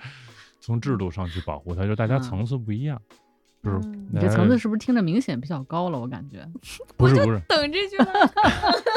不是不是，我们是就是替大家这个，我们其实是在相对来说鄙视链比较低的那个位置。不是吧？你上次说地面文物是地位比较高的，不，我不是说在整个地面这上面，人家比如说人家是修文物的这些老师，嗯那我们其实只是在后面，为了给他们提供一个更好的保护环境，或者更好的社会环境，我们去研究一些保护的制度，完了一些路径嗯政策，包括为去研究文物未来的发展方向，嗯就是你文物是要。也跟这个时代结合起来，顺应时代发展去走的，可能这更多的是我这几年的工作的重点。怎么终于听都绕是回他这来个了地位地位比较高，是的我们就是嗯服务大家，领导都是这样讲的。有一种指路明灯的感觉。我们群众一般不说自己服务群 众， 漂 亮，终于绕过来了。嗯，嗯最后就是具体的问一下，像像西城区，您是做西城区这一嗯片儿的吗？嗯，那有什么我们普通人知道、熟知或者不熟知？我们以为我们熟知，其实根本不知道它到底有什么可以看的这种不可移动的呢？其实我觉得就是大家在逛这个，就是东城也好，西城也好啊，我们嗯不是举一个特别具体的例子，我不能再托斯妥耶夫过一下，就。我觉得就是跟大家交流一个心得吧。嗯我觉得怎么逛是一个比较好的逛胡同的一个方法，就是从两个角度去看。嗯，比如说，您可以选，我今天就想看一些王府，就是你走，你可以就是有有很多成熟的这种这种线路，比如说我想看看北京的王府到底什么样，因为故宫可能大家都去过了，对，而且你故宫可能需要几天的时间，如果你想彻底的了解故宫，而且在网上各种讲故宫的小视频啊什么的，咱们今天不还说抖音有好多这种推荐，对，但其实王府是容易被大家忽略的一个逛不明白，有可能去了对吧，跟没去一样。对，就比如说，可能最火的就是恭王府。对，那恭王府完了以后，大家会，你到了恭王府呢，它它前后左右它还有一些，比如醇亲王府啊、嗯郑王府啊，它这些都在这附近。嗯嗯、那你就可以把这些整体转着看一遍，嗯因为我们现在就是我们要给自己打一个广告了，哎，就是。我们所在每一个就是我们区内的文物保护单位的那个保护标识上，大家会看到，比如说全国重点文物保护单位，对，北京市重点文物保护单位这种保护标识上都有一个二维码儿，嗯那个二维码儿如果大家用手机一扫的话，就可以延伸阅读整个文物的这个背景资料。嗯就是其实你是可以，就是比如说我是一个小白，我第一次来到这个城市，我对这儿也不熟，嗯但你通过这个是可以扫描出它后边儿那些故事的。比如说在西城，我挺推荐的，像王府是一条很好的线路，嗯那么会馆跟名人故居是一个很好的线路。哦，比如这王府就相当于你可以围着什刹海走一圈儿，对会馆跟名人故居呢，那其实就是从宣武门外对，到菜市口，然后春树、广内两个街道这么一圈儿走下来，它有很多大量的会馆啊、名人故居，因为这些人他在这里头就发生过故事嘛，嗯我觉得这是一个可以看的，而且两组建筑对比也特别明显，就是王府还是一个比这个宫殿稍微低一等，但是又很有级深宅大别院儿的，那对种嗯你就会看到非常体面。它即使有些可能是不对外开放的，但恭王府是对外开放的吧？？像宋庆龄，对哦，对吧？是的像郭沫若这几个故居，它都是对外开放的，大家可以去看看，看看那真正的那种气派的那个状态。然后我们再到会馆里头去看看，它一方面它有历史故事，第二方面，会馆是一个比较典型的北京的民居的状态，它并没有因为它是会馆而改变它的物理形态，它的建筑还是普通民房的样子，只不过它这里头有故事，这就是我们说的文物两个这两个字里头，它它更偏重文的那一方面。嗯这儿你扫完这二维码，是说一扫那码儿就能知道里头有什么故事吗？对啊，嗯就我们都是一个一个的查完编资写料，对对对，就是前两天我们在那个日坛的那个群里头，我们一个朋友就发了一个他当时在北京逛胡同的一段文字，嗯还还跟我开玩笑，我说你看这是哪个胡同？我看我看脸书牌啊，书牌我写的，就就就是在开不玩是都是你写的？呃一 部分，在群那大个部集分集体的 力量，不能这么说，不能这么说，就是他会，我觉得如果你是，我只是说我看，我把会馆单拿出来作为一条线看，也会发现其中很有意思的事儿，比如说它是一个特别有钱的线，它的会馆体量特别大，嗯它甚至说可以跟一个没有那么富裕的省级会馆的那个体量差不多。但你一看说它这个，呃，原来这个县没有那么雄厚的经济实力，嗯我发现它会什么呃六亿馆， 六艺馆是就是那亿就是那一个口一个八那个亿，就是六个县。哦那样的艺，六个我以为县嗯艺是术的对对艺对、啊六种技艺，嗯我我 听也哦以为天就主是教，它就是我六个县，嗯，大家凑钱啊在北京哦嗯买一小块地儿做一会馆，哦，嗯有点心酸了。对，是但是它嗯就是如果你一趟线儿走，但是如果比如我们单讲说这是这是当时嗯，甲乙丙丁戊己六个县在北嗯京做的一个联合的一个会馆，嗯大家听起来就觉得嗯啊挺好的呀，是吧？嗯，啊对，这个没有呃对比，没有伤对，害，然后你跟他说， 那大家看，呃，这是这是一个这个会馆占地三百平米，嗯，然后啊这边是绍兴会馆，大概两千 多平米，然后你就就就觉嗯得我就本来就三百平米挺大 的，对，然后大家就是你只有串起来嗯看东西的时候，你才会发现啊，这里是是有是有意思的，嗯而且它的这个故事，你会看它里头这些人，他来回的串，这个人嗯今天在这儿，明天在那儿，他来回这么走，嗯，我觉得会馆是一条特别好看的一个线路，然后也推荐大家可以看看宗教建筑、教堂吗？教寺堂呃庙我对、嗯寺庙，你像那个法那个法源白云寺、寺嗯广济寺，嗯，这是一个中国佛学佛学院，一个是中国佛协，嗯，这都在西城区，对吧？它地铁四号线一趟都能通，然后有牛街礼拜寺，嗯这是伊斯兰的这个清真寺的嗯大寺，这是康熙亲自赐的名嘛。嗯牛街清真礼拜寺一般都叫清真寺嘛，它叫清真礼拜寺是康熙亲自赐的。然后还有一些教堂，嗯你串起来看，就是很其实西城区很狭小，嗯是一个狭小的区域内，然后这些就都在这儿。嗯好看的教堂，好看的清真寺，好看的这个佛教寺庙，然后我们还有白云观，嗯还有哦火白神云观是西城的，对，还有火嗯神庙，那道嗯观也都对在对这儿，然后大家会觉得挺有意思。我觉得用这种这种线路去好看，是一个逛的一个不错的一个角度。您可以办三个 City Walk 了，是吧？ 嗯，等你来北京， 我也是，我一听郭老师说我要打广告了，我心想，可不就是想跟着您逛 吗？结果没有，此处没有广 告。哎，等我再来吧，嗯，我们都线下约。好悲伤啊！我 但我跟小动物老师，我们已经排了一个周密的， 对，我们已经有一个详实 list 的了，而且我们已经完成了一个了。对，就是有吃有 喝， 然后啊，还还有有吃喝，饭后百步走的那么一个。 对，饭前先走个几百步，饭后再走 个。这次回去我就办辞职。就跟学校说，就在北京设一个办事处，这这儿去内蒙近。学校说我管你 去哪，一天不工作，在家学蒙语，然后北京分校， 哎呀，太羡慕了。嗯嗯，下次呢，你们去，哪怕我不在，请给我发一些照片什么的。好的，上次的照片就可以先发给你。嗯，嗯，我们就看看还有没有万历的碑。嗯，猜猜我们录了多久？我没有想到已经这么久了。还啊没有多久吧，感觉。没有吧？一个半小时啊，那倒也没 有，啊？那那一一小时快将近一一一小时是一刻钟了，不是聊了五十分钟蒙语吗？ 嗯但是就比我想的要要那个时间长多了。我感觉我们才刚聊半个小时左右。嗯，再讲讲你的工作内容吧，请我想再听讲你每讲天都干点啥。哎，对啊，你们嗯每天都干点啥呢？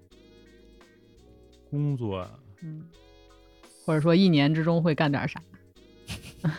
其实我我们就说这样， 别说那个，因为一年之中有一半处理信访，这个太好听了，但是不能讲。 我有关系了，我给你们好好讲讲。就是我们其实可以简单的说说，就是文物它的整个的这一个，就是从认定一直到嗯它最后就是合理利用开放的这么一个流程吧。对， 嗯就比如说原始专家小动物老师，因为我们现在必须要一个虚拟的一个框架去讲这个故事，不能讲真实的例子是 吗？对对对。角色已经有了，对然后小动物老师在西城一条大街上漫步的时候，突然之间根据他的研究成果发现，某一个建筑是元代的，嗯，然后呢他就向我们提出来，这个要认定这个文，因为如果它是一个元代的建筑的话，嗯有明确的元代建筑痕迹，甚至说它建筑风格能体现出它是元代，完了或者说您能证明元代，比如说某一个重要的历史人物曾经在这里边有过一些重要的活动。 我就直接打电话呗。喂，我发现这有一白塔，应该是元代的。然后我说我也发现了，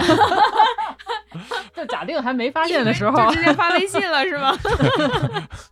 忽必烈的，这流程，对，根据我的研究，这应该是忽必烈时期的。就是呃小东老师就开始向我们提出这个认定文物的申请，嗯就是我主张这个地儿应该被认作文物，因为你们研究我们研究能力有限嘛，嗯你们不知道这段历史，让我给你提供资料了。我认定谁谁曾经来过这儿，我是根据什么史料，您要提供一个完整的，啊，我得写一报告，对吗？因为是您啊，别人没有这么高要求，他就是单难为你一个人。别人就来说一声，哎，听说是文物啊，你看看去，哥儿几个。嗯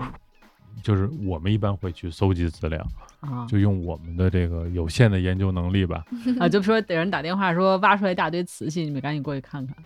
然后呃那属于文物征集，那不是文物认哦定，那是哦我干的另外一项嗯 就是嗯，特特别好。那个，那比如我们接到这个文物认定的受理以后，那我们可能就要先请专家去对文物建筑风貌进行一个判定，嗯因为我们通过建筑风貌是能基本上认定出一个文物现存建筑的年代的。就是文物有两个时间点，就大家一定别搞混了。就特别大家去景区玩儿的时候，嗯有些导游给大家讲的时候，我觉得大家一定要弄清楚，一个叫始建年代，嗯一个是文物建筑现存年代，嗯，啊、我不知道，两位就是一 脸就这都不懂的表 情。后海边上有一个寺叫广化寺，嗯，那个广化寺始建于元代，嗯然后我就特别想去看，我一直也没去看过。后来有一次，国老就带着我去看了，嗯，我一看这元代的吗？这是不是新了一点儿？结果呢，他是就就新新了一点吗？重新弄了一下。就是说，咱们举一个不具体的例子来说 吧，好，就某一个建筑，我 们可了，没事儿，没事这个儿，四不会找我啊的。不，因为它确实这个它确实不是元代了嘛，这嗯个确实它对于相对于元代来说，当然新一点儿 啊，我了，们是吧？虚拟一个对例子。，元嗯代虚都拟不一下个吧洪武。 就我们来虚拟一个建筑，比如说，我们明确的去考证了这个建筑始建于明代嗯洪武年间，嗯这个是明确的，确定到门牌号，我们去对应了这个民国的地址、清代的地址，地址一对，个在一史个料，里边记载了，就在那个地儿，他那个时候修了一个那么东西。一对直就有这个对记载，而且嗯这个、这个建筑的名字的传承，嗯洪武的时候，咱们比如说给它起名儿叫广大寺，咱们打个我得绕开好几个，差点说出 来，索性起一个特别不可能的名字。就广大嘛广大寺可以的，对吧啊后来改成了百佛寺。然后到了雍正年的时候呢，雍正说广大不好听，嗯，改名儿叫特大 寺，特别大。 得好，雍正还不至于前 啊，行乾隆到乾隆的时候啊，雍雍雍正的审美还好一点，就是他这个传承你是完全能够顺着历史轨迹查到的，这一啊系列都是有的。对，那么我们就认定这个建筑的始建年代是洪武，嗯这是没问题的。嗯但是嗯你会翻就是通过比如它这里有石碑的出土，我们去嗯阅读这个拓片，然后去通过一些史料的相关的记载，比如我们就很简单了，我们基本都是什么《日下旧闻考》这些，就清代的嗯诗人笔记，包括民国一些东西，明清的东西就太多了，但是北京城这个区域不大，对你会发现啊，康熙年它地震过一次，啊， 光绪年它着过一次火。嗯民国的时候闹过一次贼，所以最后一次修缮它是民国二十年。啊，嗯民国二十年最后一次修缮的它现存建筑，那所以说这个文物的始建年代是明朝，对，它现存建筑年代是民国，嗯懂了，这就是两个不同的时间点。嗯。而我现在肉眼能看到的是第二个事对，件，就是它始建，就它曾经是什么时代来的这儿，但您今天看的是它的四点零版本。这对特修斯之船，对哦，对，真是这个对，感是觉，就是对这个感觉。确实，所以说，我们在如果再回到刚才那个文物认定的那个故事上来说的时候，那我们看，确实有元代建筑的痕迹。嗯，如果说我们找到了，嗯，说那没问题，一间房是元代的都能认了。一根木头是元代的都能认了。 还是船，我给你讲个故事啊，嗯我们有一次去甘肃那边看石窟，嗯，然后甘肃有一个特别小的一个石窟叫童子寺石窟，我这还真不知道，对，真的不知道，因为那个童子寺石窟特别的偏远，然后也嗯没有，也现在也没有，不是一个什么景区，也不是一个参观的什么地儿。但是呢，就是带我们去的那个老师，他是东华研究院的，嗯，他就特别喜欢石窟，他就每天骑着他的摩托车到处去看各个石窟，就跟看自己家院儿似的那种感觉。嗯然后他就发现那个石窟里面有指甲盖儿这么大一块壁画，就是别别的壁画有很多，但嗯是有这么一小块壁画是一个佛像的那个眼睑，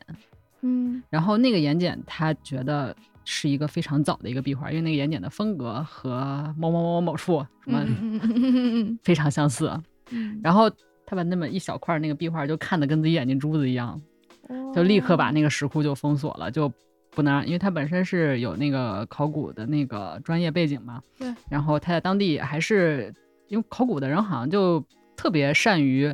为地方进行一些服务啊什么的，包括建一点儿博物馆呀或者什么。明白了关系对还是关系好 很好，对，就把那个地方封起来，不可以让别人去把那那一小块儿给碰掉确了。实就差那一点，，对，然后就开始申请要把它嗯列为什么级别的保护文物啊什么的，最后好像是哪一批吧，就列到国宝了。啊，就是它只要有这么指甲盖儿这么一点儿，嗯，那么一小块壁画还在的话，就可以。哎就觉得更不容易了，这一点点现在只留给你这一点点，对对，他当时带着我们去看的时候，他就特别的担心，我们谁要是碰他一下儿，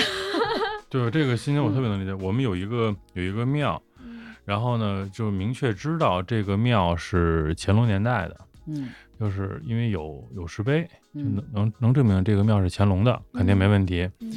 然后看了呃整个，就是像像咱们那天去那个第一个庙的那种状态是一样的，就是一种要修没修的那个状态。嗯看的时候就觉得没有什么太多的乾隆的东西了，那嗯，可能都是晚清民国当时后来后修的。唯独觉得大殿可能还有可能，就是感觉状态还像那个斗拱啊，那个梁架那个状态还像。后来等做那个设计前勘测的时候，说把天花打开，打开以后整个彩绘露出来，哎呦，一个乾隆盛世的彩绘。当时我们所有人都傻了，说真棒，然后就赶紧跟我们学校就开始合作，就全息扫描、拍照、封，就这个东西就就我特别能理解您刚才说的，就这东西你没看，就是你听这个故事的时候，你会觉得啊一个小小的，但是你真正看见它的时候，它是发光的，它就在那儿对站着，就让你嗯告诉你说，哎，我就是你过来就可以了。嗯，一听已经感觉很就是鸡皮疙瘩起来了的那种，那就是如果我们再接着说回来，它如果有元代的，那认了没问题；它的有嗯明代的，我都能认它，是吧？清代的，其实到到晚清的时候呢，可能我们就要再去考证，它确实是不是有这些故事。如果这些都符合，比如咱们打比方说，有一面山墙，这个山墙砌的完全符合元代的风格建筑，嗯但别问我是元代风格建筑什么样啊，没见 没见过元代的，那我们留了它，我们认定成文物了。嗯那如果它这里头，比如说还是嗯大家居民生活，因为可能之前没有这个意识，嗯那我们就想是不是可以把它进行一个腾退，然后团队完了进行修缮，修缮完了，然后我们再去研究，根据它的历史价值，根据它曾经的历史，它这文物本身的文物特点跟文物属性，怎么去更好的对它进行合理利用，让它去满足展览展示和服务社会的功能。嗯这一套就是基本上我工作里头很主要的一个环节了，就是我做这一套的东西。所以现在为了就是简单的跟大家说，我们就叫系统性文物保护，就是从生管到就一系列啊，一条龙 是文物一条龙。对，嗯真是一条龙，我就想说嗯一条龙。但现在能就是有人去经常向您报告还有文物的这种事儿吗有有有，嗯就是一部分是院子里头自己的居民，哦就是我们其实挺，咱们不是我们之前还做过口述史嘛，我们挺在乎这些老居民的，因为好多人都是就是解放前他就住到这里头来了，那么就可能原来是个商铺，那在伙计，那一解放呢就解决大家居住问题，他就地就住这儿了，好多会馆都有，因为会馆会有服务员儿，嗯会有当时住在会馆里的人，但是会馆都没有了，那这些人就原地就住在这儿，最后他们就变成这里的居民了。他会给你讲这些历史，然后他会觉得，但是居民特别可爱，就是每个人看自己的家乡都都带特着别光好环，那是， 对，就会觉得说我这个院子特别 好。嗯但可能他就会给你提，为什么我们这个院子不认定成文物？啊所以就是为什么会跟大家去解释，您的始建年代和您的现存建筑年代是两个概念。那你有没有一个真正的拿得出来的史料，证明重大重要人物和重要历史事件在这儿发生？这也是一个方面。或者您的建筑有没有很精美？如果您是一个民国建筑，我们也做过一些特别好看，你会觉得民国人的审美真不错。梁啊柱，特别是走到大石栏儿，你会发现好多这样的近近现代建筑特别漂亮。它到不到认定的标准？如果不够的话，那我们可能也会，当然会请专家，这是一个很严谨的过程。我们今天是闲聊天儿，嗯但是专专家会有一步一步的一个论证，从它的呃建筑安全、建筑价值、历史价值这些东西去论证这件事儿，呃，最后给居民就是提出申请的人一个答复，说啊，我告诉你说这个东西可能认不了，嗯或者这个东西能认得了，会有每年这一两年少了，以前每年都能有个三三五个。我其实这工作量就已经不小了，嗯确那实我们你才还一要个九团个人队的啊所什么的 对，这九嗯个人哦， 嗯，这一个文物认定的工作量就已经不小了，因为你要查大量的史嗯料的东西。对对嗯，那那你们把居民腾退出去之后，这个院子会怎么样？修缮，嗯，修缮完以后就几个路径嘛，就比如现在大家能看到的长春寺，嗯就是宣南文化博物馆，这就是最早的一个文物腾退的项目。啊，就变对成博物馆了。，对你比如像沈家本故居、嗯，林则徐故居这种变成博物馆了。哦，对，嗯福州新馆，福州新馆这个林则徐禁禁毒教育基地，不是林则徐故居，就福州新馆林则徐教育基地，这些可能就会作为博物馆进行展览展示了。嗯比如说像也腾一些学单位、学校，比如幺五九中，嗯腾完以后不变成历代帝王庙了吗？对外嗯展览展示。那还有一部分可能就是要更大的发挥它的社会价值，同时我们也觉得，单单在今天这个时代，就交叉学科这么流行的一个时代，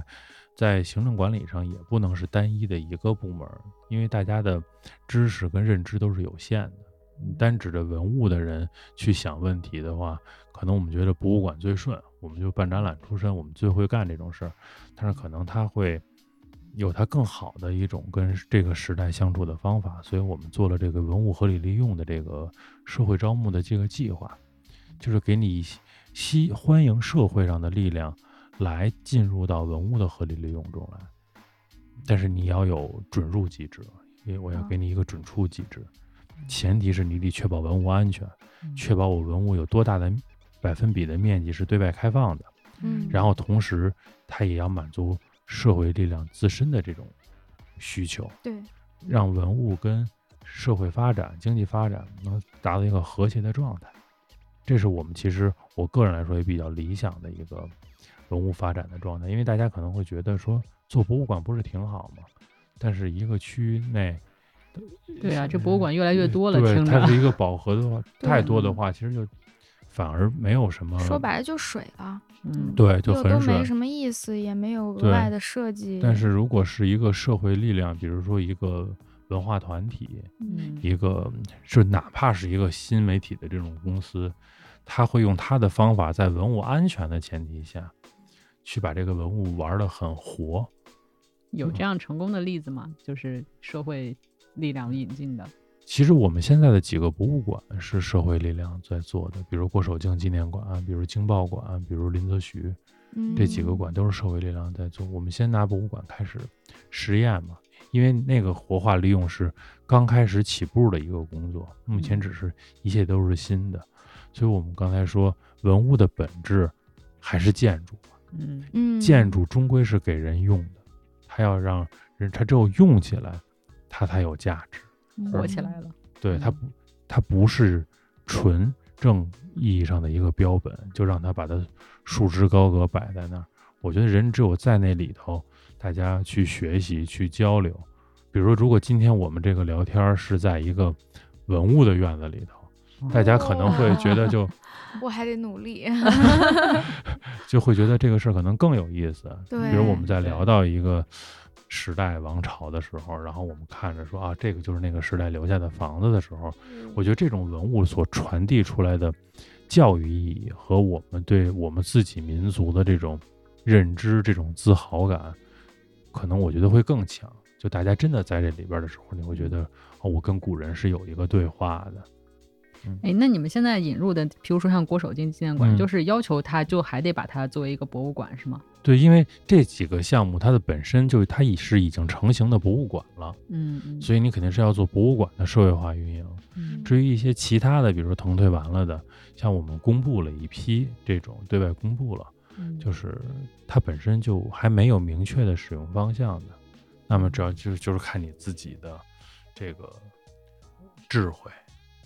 前提是你确保我安全。嗯嗯嗯，各大文化公司赶紧 听到了吗？对，我觉得听这节目的都是有文化的 人。啊，谢 谢。但我在想，他们也需要摸索。大家嗯对虽然可能擅长文化、擅长传播，但是没有做过这个。对，因为嗯确实我对，们可怎么能样能充分的把这个优势给利用起来？对对，我们也在也在不断的探索。说实话，我们走的是一条比较新的路，嗯之前没有过，之前可能就是都是指向性的利用，就是我觉得这个地儿呢，就是通过一个会议议程决定，说这个地儿可能我要作为一个展览区或者整体的历史街区，嗯，然后把文物揉到里边儿去，它只是作为一个点，这样去整盘子去推。但是真的拿出单一个来，不再呃做博物馆，不再做这些所有东西，让你火起来的时候，我据我了解，我们可能是在全国范围内走的比较早的，所以大家一切也都在摸索，不断的尝试。我们在看各种方案，在嗯见各种各样的人。好期待哦。，嗯对这个想法，其实我觉得很新鲜的，因为我以前从来没有我也没有想到逛到过过类似的地方，没有任何印象。对，就是，说把一个文物建筑看成是建筑，然后让它再重新行使建筑的这个功能。其实嗯是有道理的啊。大家对都说房子人不住的话，很快对它就坏了。但是文物它文物建筑嘛，就是我我特别爱拆这字儿。嗯文物建筑，那就说让人在里头使用，是满足它的建筑属性。嗯，但我们，嗯，把生火做饭、柴米油盐这些东西剥离出来，嗯是满足了它的安全属性。嗯最起码说，这个时候我要还文物以尊严。嗯我觉得，我个人理解，腾退是还了文物以尊严，因为大家如果去过那院儿的话，就会发现，是吧？晾着内衣、袜子、什么的大葱什么的，对，那个大图杂片院儿，见到啊过。对对对那种，其实它是没有尊严的。就是您嗯曾经里头住过谁，就是您忽必烈在这儿住过，他也没尊严，对吧？但是您把这些东西腾退完、修缮好，嗯，还了尊严以后，我们再给它以生命，让它嗯去重新的几百年、千八百年的建筑，对于中国人来说没关系啊。嗯何况我们没有那么早嘛，我们最多就到个明末， 就他会重不新断的 Q 北京这是个，个年轻的 城市，对 young city，这英语。 嗯他就你你给他一个新鲜的活力，让他重新出来。特别是有的街区，它本身的建筑就是近现代建筑，嗯你给它重新打开，让大家在里头去玩儿呗，嗯，玩儿总玩儿 不坏。好哎，太期待了，这事儿能尽快推进 吗，领我导？ 努力啊，我我不都学蒙语去了吗？ 说得好。 最后都怪蒙语。哎，都会可不能会如果如果从悲观的角度来想的话，使用这个建筑的单位会不会也会负担比较重吗？就比如说欧洲会有一些古堡，然后很便宜的价钱卖出去也没有人买，因为要住进去的话要去 修它呀哦什么的。对，很贵。，对它的成本其实很高，嗯，嗯，但是怎么样能把这个东西利用起来，其实又很费我劲们现在是他会交，就是如果一个企业就是他的方案通过了，他肯定是要交一部分的这个相当于保证金，嗯但这个钱是用作来保证我的文物能有一个基本的维修的费用的。因为古建筑嘛，就是我们中国的古建筑肯定是要几年一大修，几年一小修，年年很多年年都要有小修，这种缝缝补补的过程，这个是你要你作为一个运营方，你的基本的能具备的条件。您别说我我只有情怀，但我可能房屋水电我都负担不起，那这个相当于您是不是一个这您没有能力去把它运营好。那么它有一个基本的一个门槛儿，就是我能保证我零敲碎打的这些修补的这些费用在这里边儿，但是这个成本相对于我的腾退跟修缮成本来说，肯定是小好多的。哦而且文物的这个价值，其实我们为什么会公开向社会去招募这些，就是看谁真正是比我们有更高的视角、更高的智慧，能把这张牌打好。嗯文物一定是可以活化、可以利用，甚至我们说俗一点，是可以赚到钱的，嗯只不过看谁玩的更好。全国人民都赶紧好好想一 想，我这节目没有这个影响力 呀、国老给你们出 题了，确给了实你们一个机会，嗯，想法是，哎，好感动啊，感觉嗯。就是没有觉得我是专家，我专门做文物，所以我最懂，你们都不懂，只能我来保护，没有没有这么想这个问题。嗯因为本身大家它是城市的一部分，嗯城市一个城市之所以好玩儿，嗯，是集了各种各样人的各种各样的思维落地以后的呈现嘛。对，这倒我是突然觉得这个想法是不是你提出来的？因为这个想法听起来就很摇滚。是吗？哎，害羞的不一是不是笑， 没有没有没有没有，只是我用我的思维去理解这件事儿。嗯，我觉得这这是这确实是区里头各级领导人家去定的，我只是一个执行者，但我是用我的思维去理解。我觉得就应该大家把这个城市变成不同的样子，各种各样的人，各种各样的状态，嗯各种各样的房子、建筑在这里头都有，才好玩儿。别一嗯提北京就灰墙灰瓦，然后就地道 就， 我们也出来晒晒太阳。嗯，哎呀，好的，最后这这个点落太好了。嗯我们最后就进入推荐歌环节，中间忘了推歌了。其实今天应该推两首歌，中间我们会直接插入。然后最后再解释一下那怎么回事儿。对，最后你们就会听到中间刚刚插歌，因为今天有两位嘉宾，所以请他们各自推荐了一首歌。那小动物老师先来讲一下你推荐歌。嗯好的，我已经想好 了。因为因为我开蒙语速成班的第一天就把字母歌发给了大家，请大家循环播放。嗯嗯，以知幻听，哎，这个歌而且真的很好听，嗯它很嗯好对听，对，因为他那个歌手叫哈林，然后他不知道是不是真的，但是据说她是一个公主哦，啊、哦对，然后确实也就是嗓音非常的甜美，然后那个歌本身也很好听，我觉得比我其他的我听到的一些字母字歌母都歌要好对听嗯，嗯，而且那个字母歌还是很有用的，譬如说。对学蒙语的小朋友来说很有用，而且挺朗朗上口的。嗯，对，里面还有嗯个小小朋友，是的，嗯他俩一人唱一段儿大家唱唱熟了之后查字典会很方便。 啊，他是按照字典那个顺序。对，字典排列的顺序就是那个字母歌的顺序。嗯，我当时听第一遍就觉得，你听听人家蒙语的字母歌这么好听， 有所指，呃，没有，嗯不拉踩。嗯， 那请郭老也来推荐哎。啊我本来吧，在录节目之前，我们商量这事儿的时候，我还真是想推荐一首蒙语歌，嗯但是刚才我被我那个历史虚无主义的情绪一渲染吧，再加上我这个不靠谱青年的人设，我准备换歌了。行，我特别想推江心的那个《我不是随便的花朵》江心，天呐，嗯行，啊，没我一问个题作为一个热哦爱是个大摇姐滚版的《野一百个合一也个有春天》，大是姐吗姐的人，不，我觉得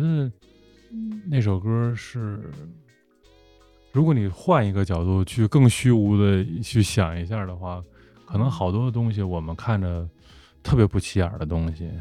它嗯不是一个随便的，它会有它自己特别娇艳的那一面。大家听歌吧，我觉得那首啊好好歌的大家去听一听。好嗯，没问题，我没们听过，我要听。好，那最后插进来的时候，您就会听到这首歌了。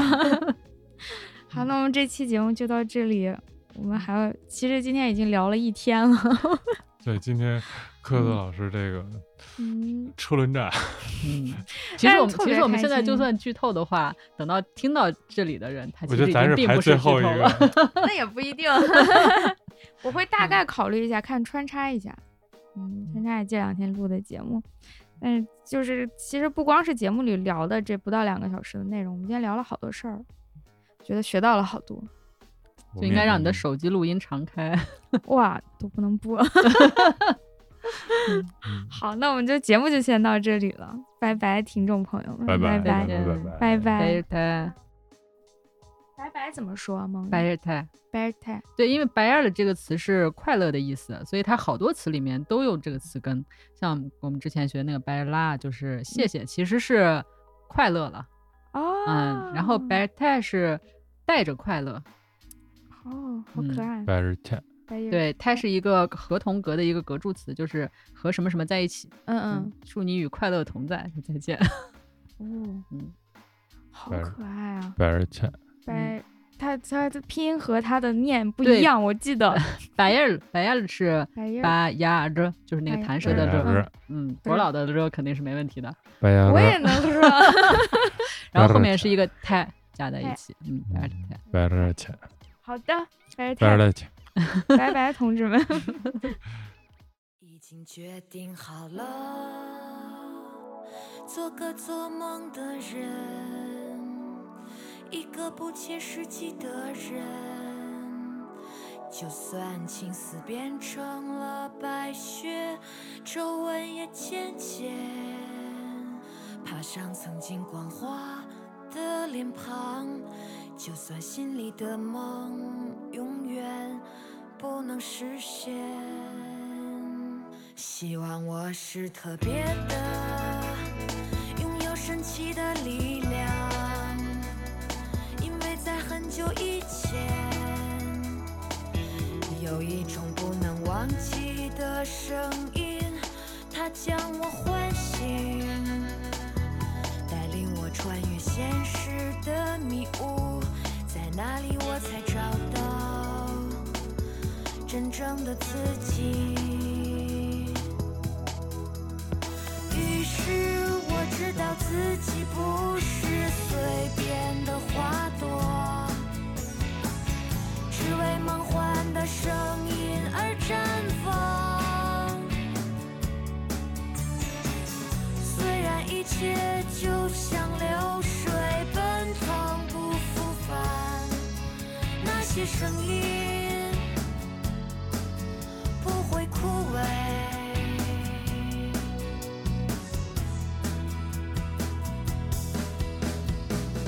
感谢音乐能让我发现一个更加完美的世界，所以决定好了，做个做梦的人，一个不切实际的人。就算青丝变成了白雪，皱纹也渐渐爬上曾经光滑的脸庞。就算心里的梦永远不能实现。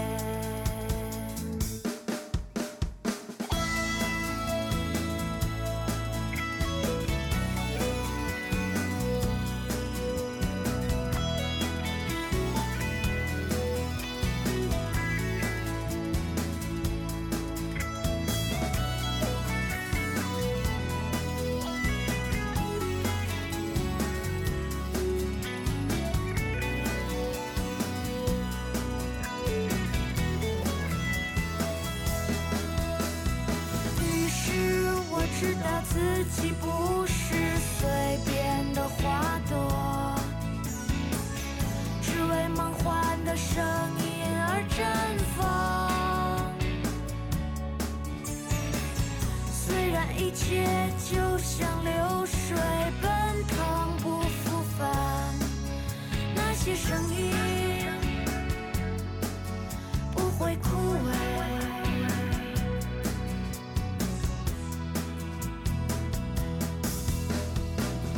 感谢音乐能让我发现